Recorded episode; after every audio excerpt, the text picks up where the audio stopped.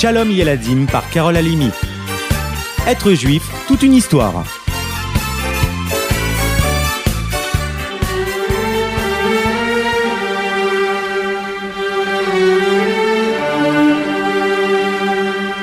Il y a plus de 250 ans, vivait au Yémen, dans la ville de Charabi, à l'extrême sud d'Israël, un petit garçon nommé Shalom. Son père et ses oncles discutaient souvent de Torah, et Shalom aimait les écouter. Ainsi, jour et nuit, le petit Shalom étudiait encore et encore, tout assoiffé de Torah qu'il était. Très vite, il devint incollable sur l'histoire du peuple juif et sur les lois, comment servir Dieu de la meilleure façon. Malheureusement, il perdit son père très jeune et fut obligé de partir de village en village pour gagner un peu d'argent et aider sa famille. Pourtant même très fatigué, Shalom continuait chaque soir d'étudier la Torah.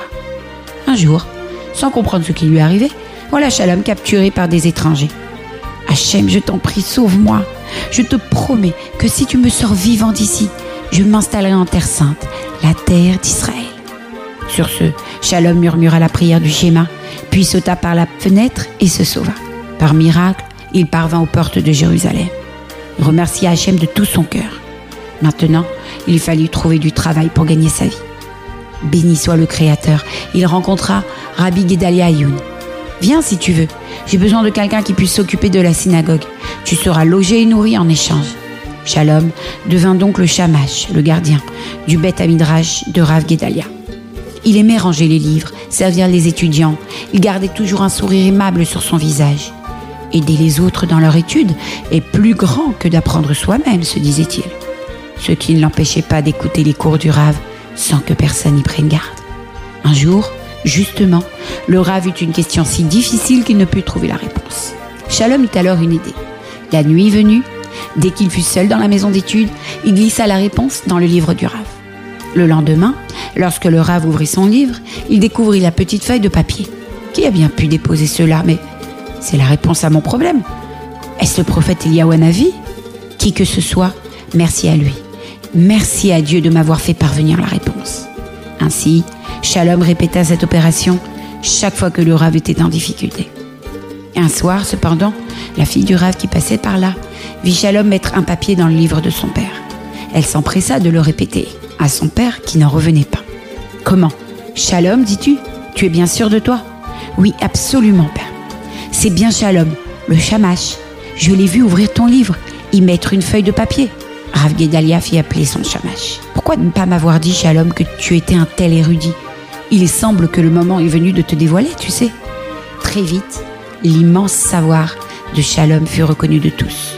Il enseigna en public et le Rav lui dit un jour Puisque c'est ma fille qui a découvert ton secret, ce doit être un signe du ciel. C'est peut-être elle qui te conviendrait le mieux pour te marier. Shalom et la fille de Rav Gedalia acceptèrent cette proposition et le mariage fut célébré. Chaque soir, à minuit, les étudiants de la yeshiva se levaient pour prier de tout leur cœur à cette heure propice, implorant Hachem de reconstruire le Beth Amikdash et de sauver les Juifs. Rabbi Shalom leur dit Pourquoi si près du Kotel, dernier vestige de notre temple? Mais c'est ici, dans une synagogue, que vous priez Nous devons prier face au mur. Rabbi, mais c'est si dangereux. Il faut traverser le quartier arabe. À cette heure si tardive, c'est impossible. Je n'ai pas peur. Je suis venu depuis le Yémen sans qu'il ne m'arrive rien grâce à Dieu. Je continuerai quelques mètres. Ainsi, Rabbi Shalom se faufila dans les impasses du souk. Arrivé au cotel, il s'assit sur le sol et pleura tant qu'il put. Dans le quartier, les gens se demandaient ce qui se passait. D'où vient ce bruit? Qu'y a-t-il? Chaque nuit, les lamentations s'entendaient encore et encore. Les habitants n'en pouvaient plus. Stop, cette fois ça suffit.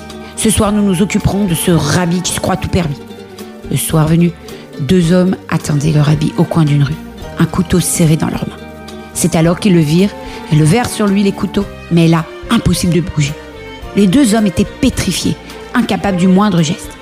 Le rabbi ne remarqua même pas le piège auquel il venait d'échapper, tandis que les supplications recommençaient. Là, les habitants se dirigèrent vers le mur afin de parler au rabbi. Sur le chemin, une surprise les attendait. Deux hommes immobiles, couteau en main, comme des statues. Apeurés, ils supplièrent Rabbi Shalom de les sauver, promettant alors que dès ce soir, tout juif pourrait se rendre au cotel la nuit. Le rachash, comme on l'appelle, sauva les hommes et obtenu ainsi la promesse qu'il attendait. Depuis, les étudiants pouvaient prier face au cotel en toute sécurité.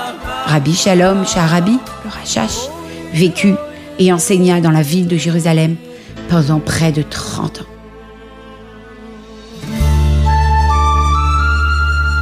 Être juif, c'est vraiment toute une histoire, n'est-ce pas? À bientôt